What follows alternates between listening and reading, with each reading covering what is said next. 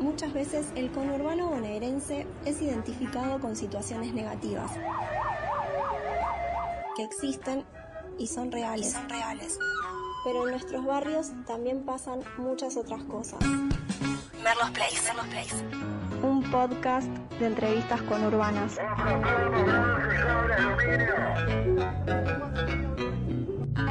Entrevistas conurbanas. Estoy con Germán Amato, escritor, diseñador y cofundador junto con Micaela Siniak de Promesa Editorial. ¿Cómo estás, Germán? Hola, ¿cómo andas, Vero? ¿Dónde creciste? Crecí acá en, en el oeste, en Merlo, en el barrio. ¿Y qué significa para vos ser del conurbano y cómo influye o influyó, si es que lo hace, en tu vida y tu trabajo? Eh, para mí influyó para bien mucho eh, en el hecho de que siempre me tuve que estar moviendo eh, para conseguir o para acceder eh, o para eso, para generar vínculo con las cosas que me interesaban, porque no siempre pasaban acá en el oeste eh, y entonces tenía que hacer un rastreo y un movimiento eh, físico para llegar, para acceder, no sé, me interesaban las historietas. Eh, y si bien las primeras historietas por ahí las conseguí en algún kiosco de acá de Merlo, después eh, para conseguir, eh, me hice fanático de las historietas, eh, conseguir historietas que me empezaron a interesar y eso, era, tenía que irme a Capital o a otros lugares. Y ese movimiento yo lo veo como algo positivo para mi formación, como, como persona, como artista, como trabajador, o sea, de lo que hago, de la cultura. ¿Cuándo, ¿Recordás cuándo empezaste a viajar? Sí, muy chico. O sea, desde los 13 años o antes. Me acuerdo, tengo una anécdota de que unos amigos, eh, Andrés y Mauro y Andrés, que eran de, venían acá a Merlo a veranear, pero eran de Villa Gesell. Ah, totalmente. Sí, sí, o sea, hace mil, millones de años que no lo, veo, no lo veo desde esa época. Pero me dijeron algo que me llamó la atención y me quedó. O sea, son esos pequeños puntos luminosos de la memoria. Eh, le digo, me tengo que ir a la capital, qué sé yo. Y me dice, ¿para qué tenés que ir a la capital? Como si fuera, teníamos 13 años. ¿no? Sí. No, tengo que ir a comprar una revista. Una revista. ¿Te vas a ir a una revista en capi- a Capital, en tren? Y para mí era normal eh, ese movimiento. O sea, eh, pero en el- al poder mirarme en el espejo de la mirada del otro, dije, ah, por ahí esto no es tan normal. Eh, y después, bueno, claro que no era normal, pero para mí se, se transformó en mi, en mi circulación vital. O sea, ir a Capital a, buscar revistas o después, no sé, recitales o movi- movidas de, de literatura, eso es como pan de todos los días. Si bien pasan los años y cada vez tengo más ganas de hacer cosas por acá, e incluso eh, eh, estuve haciendo varios proyectos por acá. Eh, pero bueno, mucho de lo que pasa ocurre en la cabeza de Goliat, que es, bueno, capital. Capital. Y, o sea, que las dificultades que vos sentís que más te generó el hecho de vivir acá, que la, la distancia y qué más. No, no, yo no creo que sean dificultades. O sea, obvio que el que vive en capital y quiere ir a un recital y solamente se tiene, puede ir caminando o tomarse un colectivo rapidito, no es lo mismo que vivir en Merlo, que tenés, no sé, el otro día tuve un evento de los que organizo yo, que es la Justa Poética, eh, y la organizamos en, Núñez, en que tren, en que tren, que tren, y terminó un poco más tarde de lo de siempre, o sea, a la, a la una o una y media, y yo llegué a mi casa a las 4 de la mañana. Claro. Entonces, si no tenés un móvil, eh, volverse es una dificultad. Eh, yo creo que igual eh, cuando estás haciendo algo que te apasiona, que te gusta, esas cosas no son. Pasan un segundo plano. Sí, sí, o sí, qué sé yo. Me- tenía ganas de terminar y volver a, la- a mi casa con mi compañera y listo, pero pasaron tres horas hasta que pasó eso. Sí. Eh, entonces, esas cosas sí son un poco molestas. eh, y a medida que el tiempo se va volviendo más valioso, empezás a proyectar y programar cómo usas ese tiempo. Quizás en la adolescencia, que tenés un tiempo infinito, Eh, nada, estar eh, eternamente viajando no pasa nada, quizás ahora lo pienso un poco más. Y mencionas, bueno, estos amigos que tenías de, de la costa, pero eh, ¿tenías amigos en el barrio o eras más solitario? No, sí, tenía amigos en el barrio, sí. sí. ¿Y conservas amigos de la infancia? Sí, sí, sí. Eh, ayer me junté con, con con Julián, que bueno, se volvió un gran artista, Julián Bernatene. Eh, después, am- amigo de la primaria, uno de mis mejores amigos es Alfredo Aguirre. O sea, conservo. eh, eh, Tu círculo. no, se fue mu- mutando, ¿no? Pero hay algunos, eh, algunas luces que se mantienen y, que tienen que ver con algunas épocas y edades y van entrando nuevas luces. Mika, por ejemplo, es una gran amiga que la conocí hace, bueno, ya siete años, pero es nueva, o sea... eh, ¿Y qué es para vos la amistad? La amistad es el, el lugar donde todo se cocina. O sea, donde uno puede verse y ver al otro sin juzgar o el, juzgamiento que uno puede hacer se, se evapora al minuto siguiente porque hay una confianza que permite atravesar cualquier escollo eh, de tiempo, de conflictos, de desacuerdos.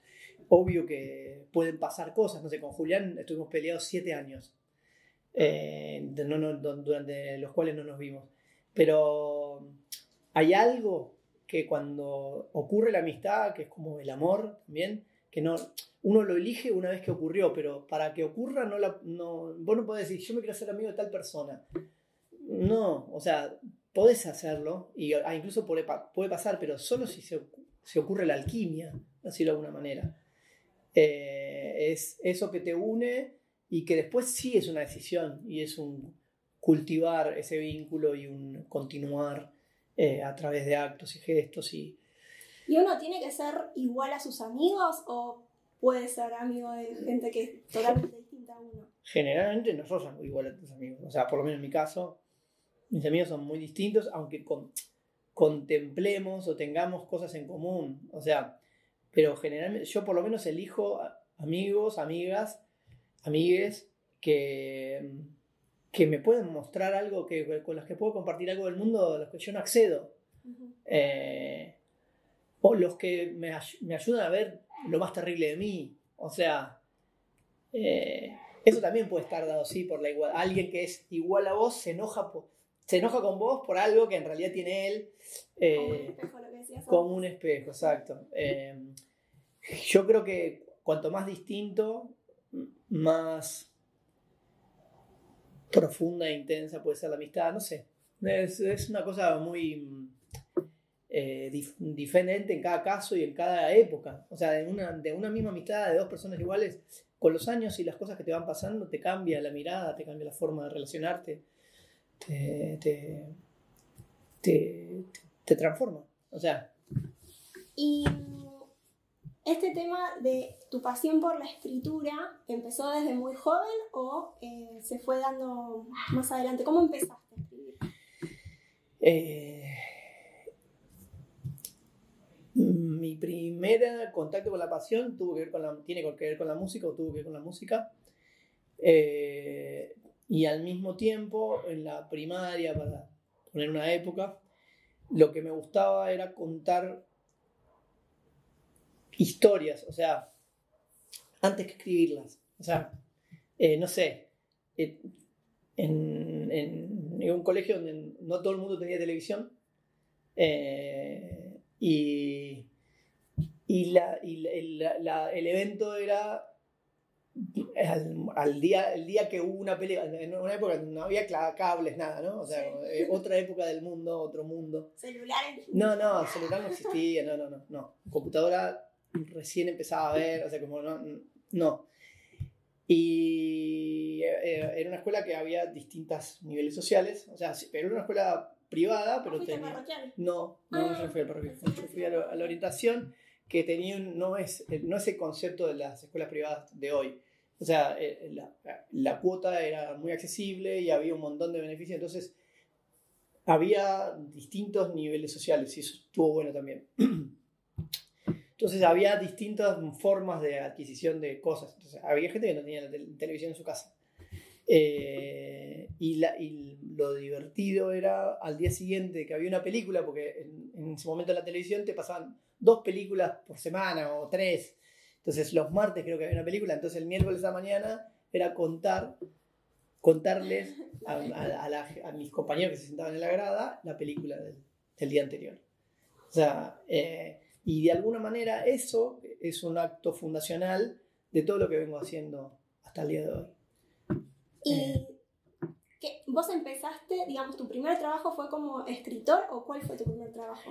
Mi primer trabajo fue como diseñador. Yo después, eh, y- o sea, fui desarrollando menos, o sea, eso es en la primaria. En la secundaria dibujaba mucho y creía que iba a ser dibujante de historietas. Entonces, lo primero que hice como actividad laboral fue hacer historietas y tratar de ir a publicar a, a la, a la revista que en ese momento estaba, que era La Fierro entre otras. O sea, eh, entonces creo que si hay un acto de relación laboral que puedo ubicar en una época de mi vida como inicial, es esa. O sea, dibujaba mucho, volvía de la secundaria y dormía la siesta un ratito y después me levantaba a dibujar. O sea, todos los días hacía eso y terminaba a las 5 o 6 y después me iba a tomar la leche con mis amigos, a andar en bicicleta. Pero había una cantidad de horas, dos, tres, cuatro, a veces más, que yo me sentaba y dibujaba. Y a los 15, 16, a los 15, empecé a tratar de publicar. De, me conectaba con revistas y bueno, llevaba mis cosas. No publiqué nada en esa época, pero lo intenté. O sea, como paso laboral lo está dado y fue de alguna manera, ahora que miro en perspectiva, que estoy haciendo una editorial, eh, digo, ah, mira, como eso, ese niño en esa época ya tenía algo de lo que hoy tengo. O sea, es algo que me conforma. Sí, y, y después termino la secundaria y, y creo que tengo una mirada práctica, a pesar o sea, por momen- alguien, alguien que me mira de afuera puede decir, uy, este es revolado, qué sé yo, pero tengo una mirada muy práctica. Entonces, en la secundaria digo, ¿cómo puedo hacer para generar eh, un recurso económico o generar plata con lo que hago? Entonces, en ese momento investigo qué carreras había y había una carrera que era diseño gráfico. Digo, me voy a notar ahí. Y en la carrera de diseño gráfico, en el medio, escribo mi primer novela. el ¿Cómo se llamaba? Antiprincipito. Que, que fue como un, una- un alumbramiento, porque si bien yo leía, a partir de los 15 empecé a leer novelas, pero mi lectura principal y más profunda son las historietas. Eh, entonces digo, ¿por qué me salió una novela si yo estaba... Y después, mirada en retrospectiva, todas esas tardes, todo ese proceso de trabajo que había hecho, eh, que venía haciendo, yo lo que hacía básicamente el ejercicio era escribía un cuento que después lo transformaba en historietas. Eh, entonces ahí dije, ah, yo vengo haciendo un ejercicio de escritura, eh, o sea, profuso. Ibas siguiendo como un camino lógico que te iba llevando. Sí, digamos. de la, a la escritura, o sea, como... Pero nunca me pensé escritor, o sea, no es que, eh, como sí me había pensado dibujante de historieta, nunca me había pensado como escritor ni guionista. Eh, pero en un momento ocurrió la novela, o sea, me enamoré de una chica y quería regalarle algo importante y escribí esa novela. Eh, ¿Y de qué trata entonces la novela? habla sobre un hombre de la ciudad, se cansa de vivir en la ciudad y se va a vivir al inframundo. Y en el inframundo, para sorpresa y estupor de todas las criaturas que viven en inframundo, que son ratas, ratones, eh, iguanas, tejones y otras cosas, caracoles, babosas, eh, que es una sorpresa y, y una pregunta de por qué se vino, porque lo que más quieren estas criaturas que viven en el inframundo, que está representada por la cloaca, es ir a vivir a la ciudad. Claro. Eh, bueno, y en ese vacío que el lector no sabe y que se va llenando con la historia, se va enroscando, des- desarrollando la, la, la historia del, de, de Antiprincipito. El personaje en realidad se llama El Príncipe, o sea, lo bautiza la rata, que es la narradora, eh, pero porque lo bautiza como medio una burla, porque es lo contrario a un príncipe. Eh, Es interesante porque me lo super grafiqué mientras que lo ibas narrando, digamos. ¿Lo llegaste a bocetar, a dibujar? ¿Tiene sí, sí, ilustración? es- tiene- sí, tiene- está dibujado. Es un, es, es un libro que edité en el 94, o sea, lo escribo en el entre el 93 y fines del 92. O sea, no, no sé si fines del 92 y fines del 93, principio del 94. Y se publica, sale a la calle en agosto del, del 94. En una primera versión, toda dibujada, toda, ilus- toda ilustrada, que a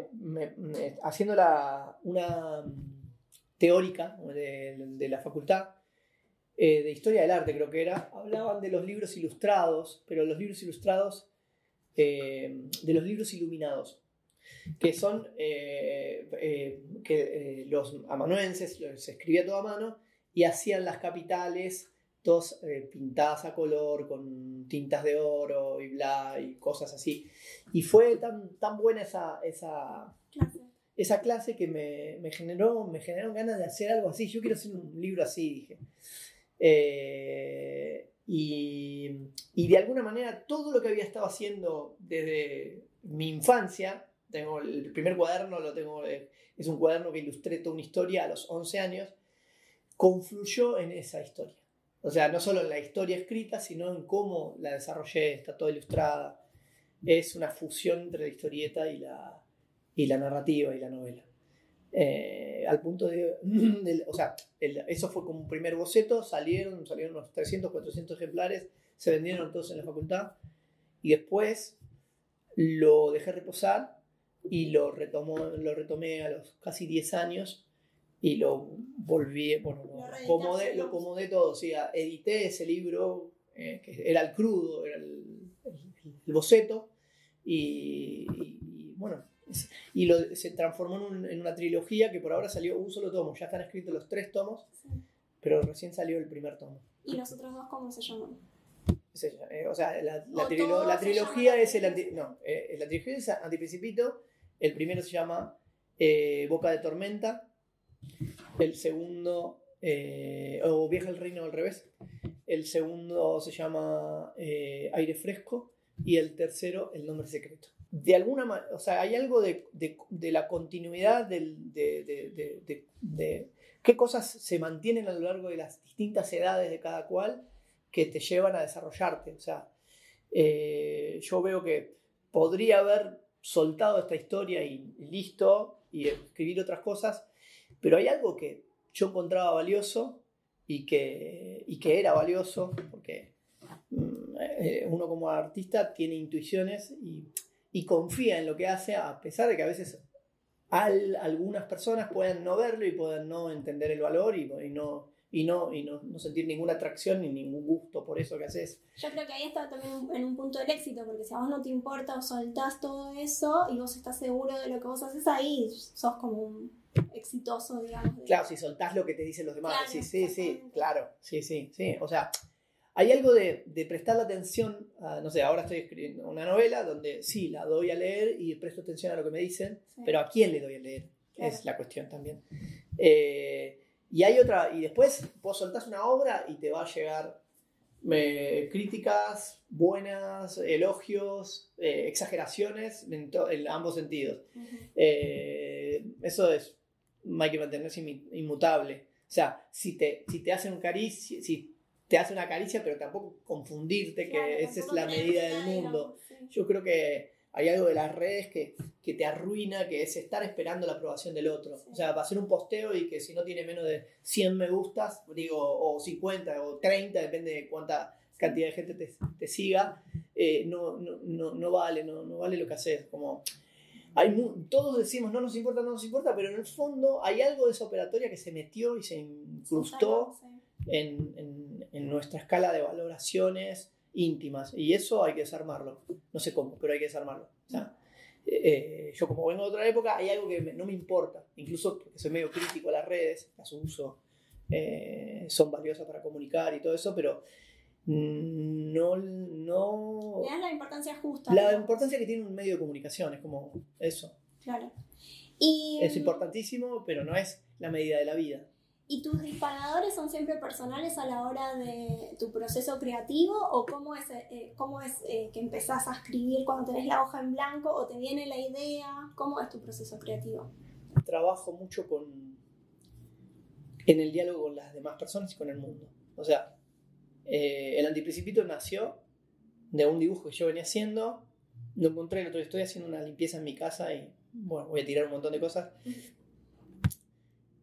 Pero encontré el dibujo que, que una, una- estábamos una noche en una entrega de diseño con otro amigo se llama Esteban Pérez, en la casa de Paola, que era su compañera, y, y me dice, che, esto, cuando ve el dibujo, el dibujo es un, es un monstruo. O sea, básicamente es un monstruo. es una, una persona que tiene garras en las patas, no se le ven las manos, se sonríe, tiene colmillos, eh, una cara fea, pero de tan fea es hermosa. Eh, y, y cuando lo mira así, dice, "¿Pero ¿esto qué es? ¿El antiprincipito? Y en ese acto, él siembra en mí algo. O sea, eh, y es que es el disparador de historia, ese título que él me entrega, que me ofrenda. Es, por eso es muy importante la amistad, porque es la que te ayuda a llegar, para te voy a ir respondiendo en, Sí. en parte, la que te ayuda a llegar a lugares donde vos no podrías llegar. O sea, yo creo que la amistad es eso, la que te ayuda a abrirte eh, a través de actos completamente in- inconscientes, o sea, que no son la voluntad, yo te doy esto, él no me dijo yo te doy esto para que vos seas un escritor, No. él me entrega en un acto de chiste o de cariño, dice, De cotidianidad. de cotidianidad, esa cosa, norm- cosa con- con- común, eh, un, un- un- un gesto que me transforma. O sea, a partir de eso, yo, a partir de ese momento me transformo.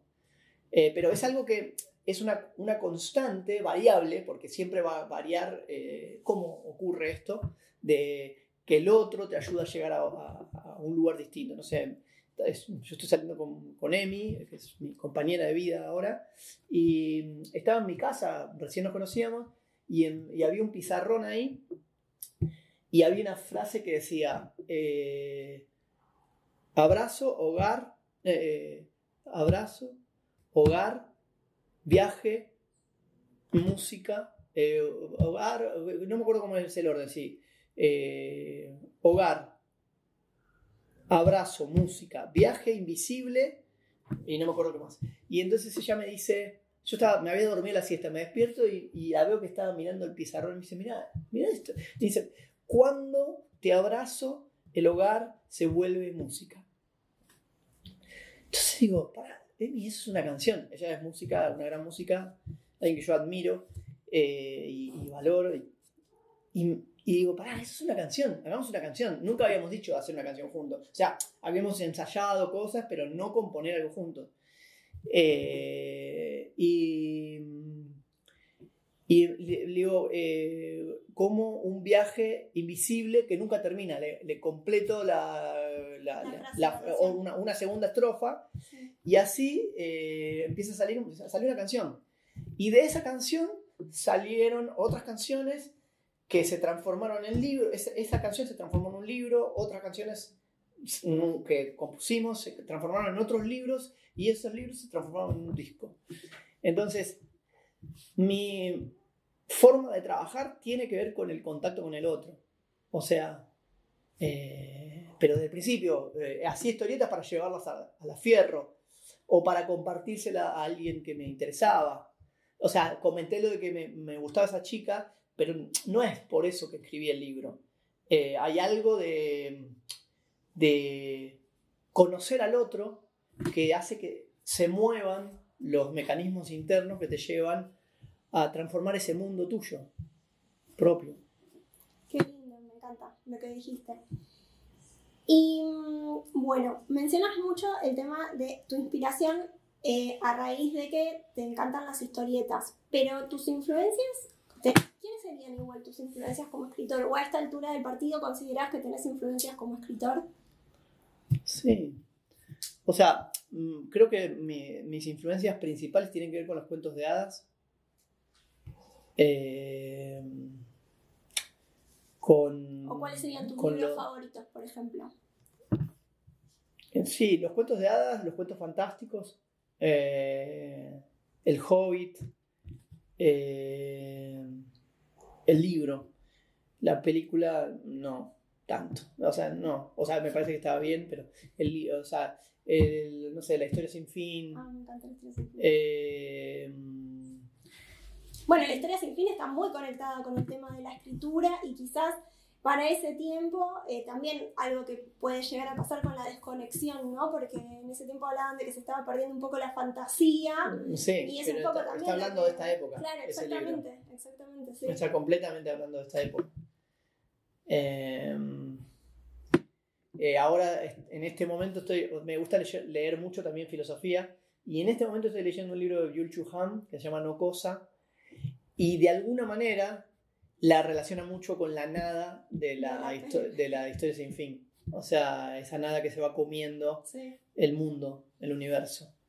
Eh, y que tiene que ver con la desmaterialización del mundo. En el libro de Byul Chu Han habla de eso, de, de cómo eh, la, la- el, el- el sistema actual eh, que va volviendo todo un- una mercancía consumible eh, y va por, es- por ende minando, contaminando y destruyendo los espacios culturales, lo que en realidad tiene un poco más de permanencia eh, y que ayuda al ser humano a, a- a generar su identidad y su forma vincular con el- las personas y el- las cosas del mundo, es el- este sistema nuevo de volverlo todo di- digitalización, o sea, desmaterializarlo, hace que eso va destruyendo los, los puentes que nos llevan a vivir una vida real.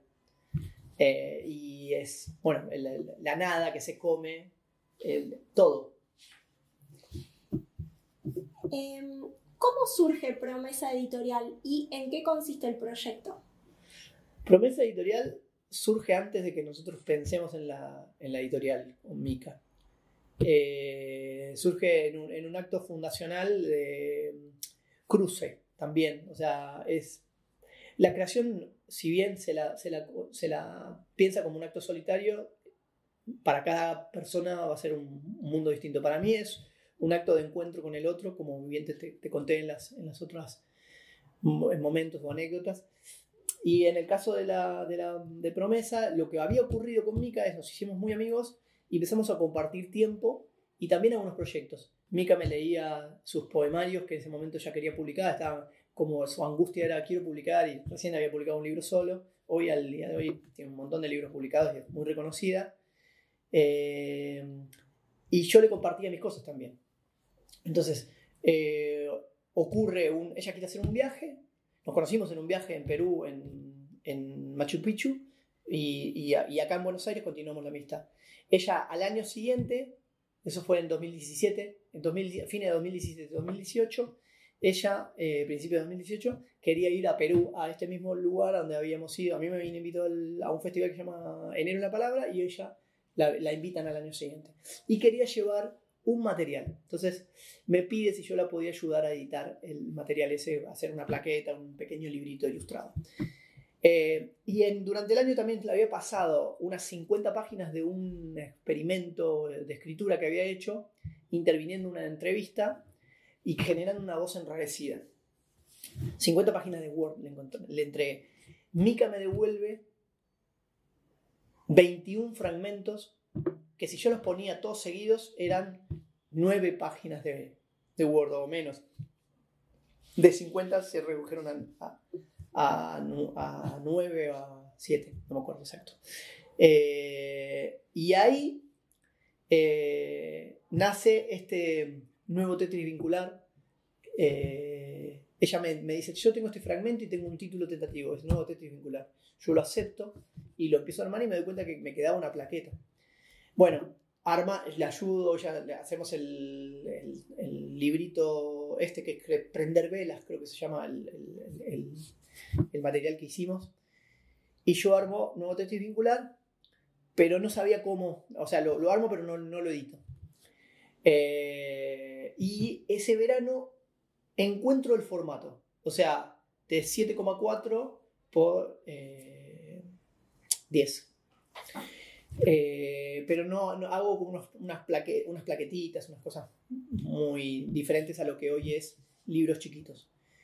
Y al año siguiente, a partir de una serie de circunstancias, yo siempre voy a, a Bolsón a trabajar y llevo mi material, mis libros y eso. Al año siguiente digo, bueno, eh, no, mm, por una cuestión de plata y que sé yo, no puedo armar los libros. Digo, ah, ¿y si armo en este formato que encontré el año pasado? qué sé yo, y armo, el primer libro que armo es Nuevo Tetis Vincular, que es el libro este que, que Mica me, me editó, ella editó. Eh, y cuando lo tengo en la mano digo, esto es un gol de media cancha. O sea, esto es un éxito. O sea, fue una intuición Sí. como cuando fue una intuición lo del antiprincipito.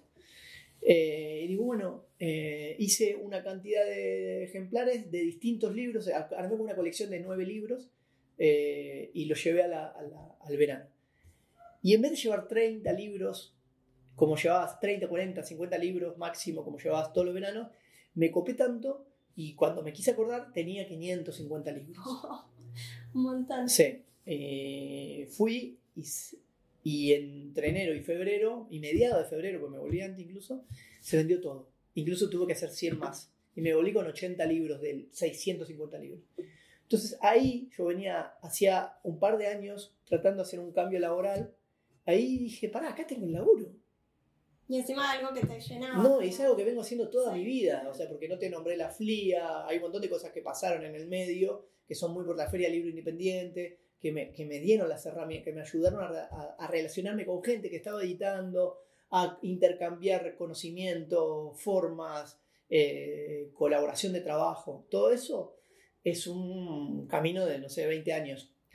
Eh, pero ahí confluyó otra vez, así como en el antiprincipito confluyó todo lo que había estado pasando durante una cantidad de años en eh, este libro Nuevo Texto Vincular y lo que sucedió fue que yo dije, quiero abrir una editorial, no voy a estar haciendo ya como siempre hacía, bueno, una, algunas cosas me lo publicaron algunas editoriales y todo, bueno, voy a armar una editorial yo. Vuelvo, ese verano nos encontramos con Mica y compartimos cosas, qué sé yo, y volvimos juntos. O sea, ella vuelve unos 15 días antes, yo vuelvo 15 años- días después, y me dice, "Ten, quiero armar una editorial. Y yo le digo, yo también quiero armar una editorial. Uy, me dice, ¿qué, qué- con quién se te ocurre para publicar? Y le, le muestro los nombres y me dice, hagamos la editorial juntos. Me dice, "Oye, claro, eh, yo creo que esta editorial, eh, Mica la podría haber hecho y yo podría haber hecho mi editorial también. Pero lo que pasó al combinarnos, eh, se generó un poder eh, que nos, eso, valga la redundancia, potenció a la editorial en todos los planos. Hay algo, y ahí, es, ahí está, Mica es muy distinta a como soy yo. De lo que hablábamos de la... Sí, de- para seguir completando Sí. lo de la amistad. Es muy distinta. Y yo soy muy distinto a Mika. Es más, ha habido momentos donde tuvimos desacuerdo y hasta distanciamientos. Pero como ella más, es más madura que yo todavía, y bueno, yo tendré lo mío también, eh, logramos generar, bueno, nos pusimos límites, eso también es parte de la amistad. Como no vale todo, no es que puedes hacer cualquier cosa. Entonces, siempre de su parte y de mi parte fue, sigamos juntos la amistad. O sea, eh, si hay que separarnos para, eh, y la editorial tiene que seguir cada uno, bueno, todos los pasos los fuimos dando. Y encontramos hoy un, sistema que es, ella está colaborando con la editorial como una asesora, eh, pero todo lo que vamos haciendo tiene que ver con crecer y con desarrollarnos. Y ese comienzo juntos también fue muy importante para ambos, o sea, para la editorial y para, los, para ambas personas, o sea, para ella y para mí. Eh, hoy empezamos en el 2020, en plena pandemia. Durante el 2020 editamos un solo libro. En 2021 editamos el segundo libro para agosto, creo que fue. Pero a fin de ese año ya salió la colección Libros Chiquitos. ¿Por qué? Desde que empezamos la editorial yo decía, Mica, hay que hacer la colección de libros chiquitos. Y Mica me decía, sí, sí, pero no me da pelota. Eh, hasta que un día eh, le digo, vamos a hacer la colección de libros chiquitos. Fue. Me dice, sí, está bien. ¿Quién tenés? Bueno, pero quiero publicar. Eh, nuevo Teti Vincular primero. Ya sé que la, la editorial es siempre hay que publicar a otros. Pero acá había un gesto de fundación que ya estaba dado. O sea, el nuevo Teti Vincular me lo editaste vos, le decía Mica. Y, el otro texto que yo quería publicar era Tamara, que es el, el segundo de libros chiquitos, que es de Micaela, que habla sobre Tamara Convencián. Y libros chiquitos, yo le decía libros chiquitos, Eh, y, y Mika decía, hay que llamarla libros chiquitos. Y yo no sabía por qué, porque ella ya sí lo había leído al libro de Tamara Convencia que se llama Libros chiquitos. Y que habla sobre la importancia de los libros chiquitos, de los libros que son imprescindibles pero que aparentan pasar desapercibidos. Eh, ¿Cuál sería la importancia del libro chiquito? Generalmente en la literatura las, las grandes obras no traen bambolla. O sea, te das cuenta que, que son grandes obras porque se conectan profundamente con tu imaginación, con tu corazón, con tu cuerpo y lo transforman. Pero esa transformación es imprescindible. Cecilia Pavón en un momento habla de que la poesía eh, es un cambio que, que, nadie ve. La poesía a mí me cambió, aunque es un cambio que nadie ve. Eso lo dice Cecilia Pavón. Eh, y, y hay algo de que la literatura produce ese cambio. Y por eso la literatura es hoy en día y siempre fue subversiva. Porque propone un, una realidad que no tiene que ver con la realidad directa, pero a la vez transforma esa realidad directa. Porque alguien que lee un libro y transforma su imaginación, cambia su mundo. Y eso es lo que no quieren los establishment de poder, o sea, que las cosas sigan. O como hoy el, el, establishment es que todo cambie, todo cambie, todo cambie, todo, todo, todo, todo cambie, todo cambie, todo, todo es un scroll continuo. En realidad eso no es ningún cambio, eso es un, una cosa que está fija en un aparente cambio continuo. Sí.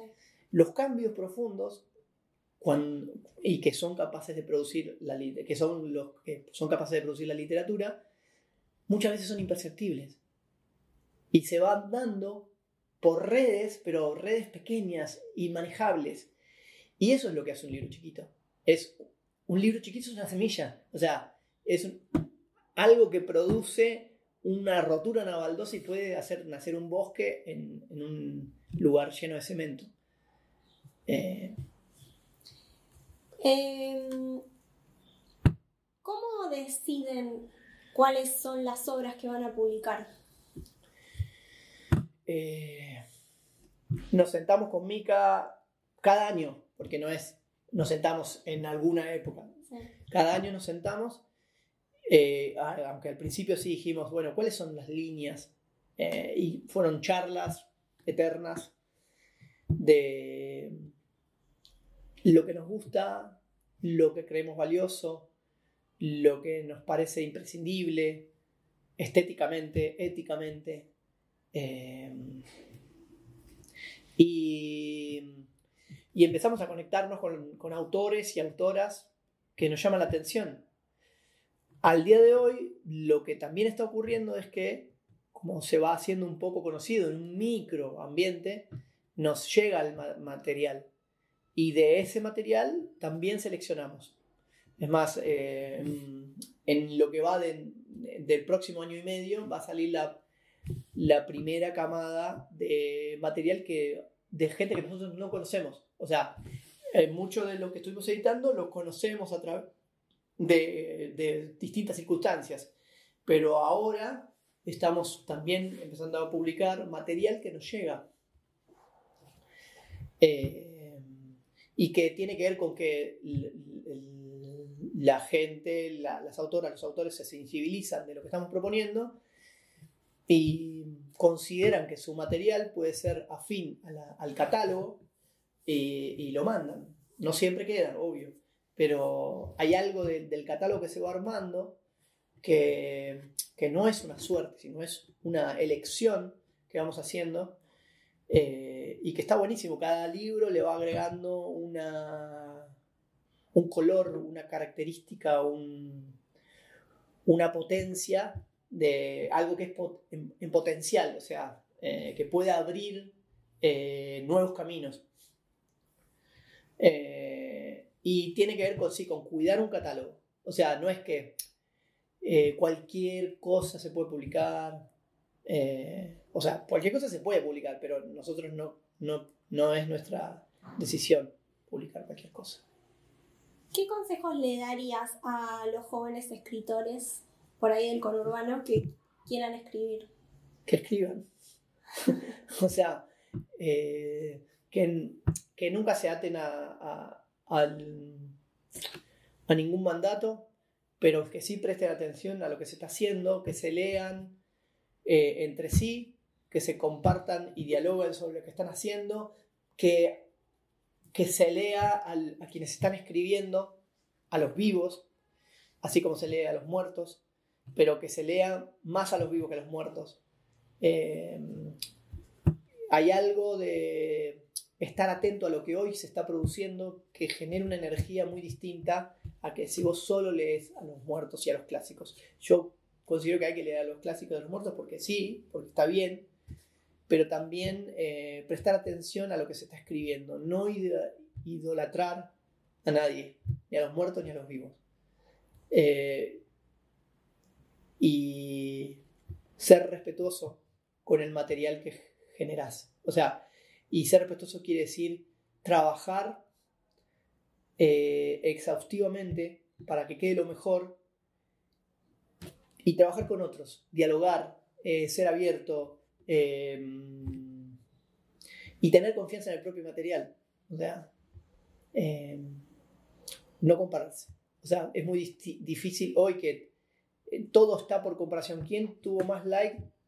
si aquel tiene más like, es, es más famoso, más más mejor que yo. Todo eso es una absoluta boludez que de alguna manera, eh, vos decís los jóvenes que, o sea, las generaciones que están formándose ahora, eh, sí, hay veces que hay te influye. O sea, ¿cómo no dejarse influir por un sistema que está cooptándolo todo? Es la pregunta, es una pregunta, yo no puedo dar ese consejo, no sé cuál es. Yo no vengo de las redes, o sea, nací en otra época, y que em, estoy trabajando en esta época, me estoy formando como cualquier otra persona.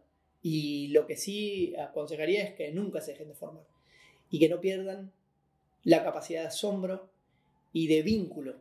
O sea, saber qué personas te ayudan a ser mejor persona y eso cultivarlo. O sea, cultivar con esa persona, pero también cultivar con esa capacidad de compartirte a vos con otras personas. Porque eso es lo que te lleva a desarrollarte como persona primero y después como artista o como artista y como persona. O sea, hay algo de... Si vos querés cambiar algo que estás haciendo, o sea, sea artístico o personal, a veces empieza por ordenar tu casa. O sea, eh, entonces en cada lugar donde vos acciones tiene que, ser, hay, tiene que haber un acto de conciencia, de observación profunda para darte cuenta, ¿es esto lo que yo tengo que hacer ahora? Bueno, ¿y qué, y qué más? Y, y eso no, no es algo que ocurre solo, ocurre con el otro, con la otra persona, con otras personas. Como para ir cerrando, ¿qué es lo que crees que aprendiste a lo largo de todo tu recorrido personal y laboral? A veces me parece que estoy en cero. Y creo que eso es lo que aprendí. A, aceptar que estás en cero con la pequeña trampa, cuando ya tenés 20, 20 y pico de años de, de experiencia, de que tenés una experiencia, pero que esa experiencia no es que te garantiza o te pone en un lugar mejor que otros. Te pone en el lugar que vos vas construyendo. Entonces, para mí, lo que aprendí es a hacer foco en aquello que voy construyendo y darle el valor que tiene. Y, eso hacerlo valer, por supuesto. Eh, para otros, pero para uno. Muchas veces uno es un juez muy injusto con, consigo mismo y, no valora y desvaloriza los logros alcanzados. Que si vos los pones en, en comparación, no, eso es lo que no es justo. Nunca hay que comparar. O sea, eso es lo que aprendí, como aprendí a estar en cero, pero también a valorar todo lo que ya vengo haciendo. Esta temporada arranqué con una nueva sección en la que le pido a los entrevistados que me dejen una pregunta para el invitado siguiente. Así que eh, Carolina Guerrero, que estuvo anteriormente, que es astróloga, eh, dejo esta pregunta. ¿Qué es lo que más te gusta y qué le cambiarías al conurbano? Lo que más me gusta es hacer música y estar en el momento cotidiano con las personas que amo. O sea, están en, igualdad de condiciones. eh, compartir eh, una, una cena con la persona que amo, eh, como ponerme a hacer una canción o cantar frente a un gran público, está en el, en el mismo nivel. O sea, y se retroalimenta. Eh, Pero de lo que es el barrio, digamos, ¿qué, o sea, del barrio, Sí. sí, por ahí, ¿qué es lo que más te gusta? Esa conexión con el otro. que esa- eso, es- eso me lo enseñó el barrio. Claro. O sea, mm, te- yo pienso que es así porque al no vivir en, en- en un departamento, mm, me generó unas formas de dinámica eh, que es eso, estar sentado en la plaza, charlando con el otro, pero y que eso después se transforma en todo, charlando o tocando la guitarra. Eh, ¿Qué le cambiaría al conurbano? Sí. ¿Al conurbano o a tu barrio? Justo ahí Maga quiso hacer su acto de presencia maullando. Buenísimo, mano. Eh, que mm, tratar de, de- de generar espacios donde ocurran mm, más acciones de relación con el arte y con el vínculo de la imaginación y eso, de, fecundar la imaginación con, con situaciones que, que nos ayuden a estar mejor. O sea, eh, frenar un poco la, mercantilización de la vida entera, o sea, de los barrios. Y o sea, frenar no, o sea, decir, ¿para qué es la mercantilización? O sea, preguntarnos hasta dónde y a eso ponerle un límite. Como también hay que ponerle un límite si vos solamente te querés subir un escenario, escenario, un escenario. No, tenés que tener vida. Y lo mismo trabajar, o sea, trabajar, trabajar, pero después no tenés tiempo para estar con tu hijo, con tu amor, con, tu, con vos mismo. O sea, a todo hay que ponerle un límite. Yo creo que el error es creer que todo tiene un, un crecimiento in- infinito.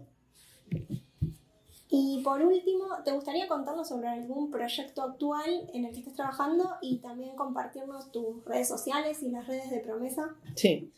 Eh, estoy trabajando en dos proyectos, o sea, en tres con la editorial, ¿no? Eh, pero en lo personal estoy trabajando en un disco, que probablemente sea un disco doble, que se llama Verbo Kamikaze, ¿Con tu con compañera? mis canciones. Ah, solo vos. Eso estoy yo solo, aunque mi compañero va a participar en una de las canciones. Y con mi compañera fundamos un, dúo que se llama Whippy Mix. Ah, el disco es a través de Tranqui Panic, arroba Tranqui Panic. Y con mi compañera fundamos Whippy Mix, con W, Whippy Mix, eh, que es un dúo que hace canciones y cuentos, o cuentos canciones. Eh, con, ella vamos a sacar un disco ahora esperemos este año, eh, que va a ser el primero. Eh, el- ahora mismo está subido en YouTube, en el, en el, canal de Whippy Mix, un elefante en el balcón. O sea que se puede escuchar un elefante en el balcón, ponen un elefante en el galpón barra Whippy Mix y les va a aparecer la canción. Y también está subido eh, esa primera canción que nació, que es eh, la- eh, La de las una música infinita, claro, la de cuando te abrazo, así empieza la canción. Cuando te, cuando te abrazo, el hogar se vuelve música. Eh, y ahí está subido también, pones eh, una música infinita barra Wifi Mix y podés escuchar las canciones. Y si quieren ir siguiendo el canal, en breve, así ya les va a tirar la data cuando, cuando salga el, el- el- el disco. Lo mismo para Tranqui Panic. Pongan Tranqui con K, Panic, como se escribe en inglés, Panic, Tranqui Panic, y pongan Calecita o Bondi de la Sangre. Pongan las dos cosas así, les sale seguro. Eh, y sigan el canal de Tranqui Panic. Ahí, ahí, ahí vas, también te va a salir el, el- el anun- el anuncio de la- del disco. ¿Y las redes de promesa? Y las redes de promesa son promesa editorial, arroba promesa editorial. Eh, para, tanto para Instagram como para si alguien todavía usa Facebook. Lo que pasa es que casi no lo estamos usando Facebook.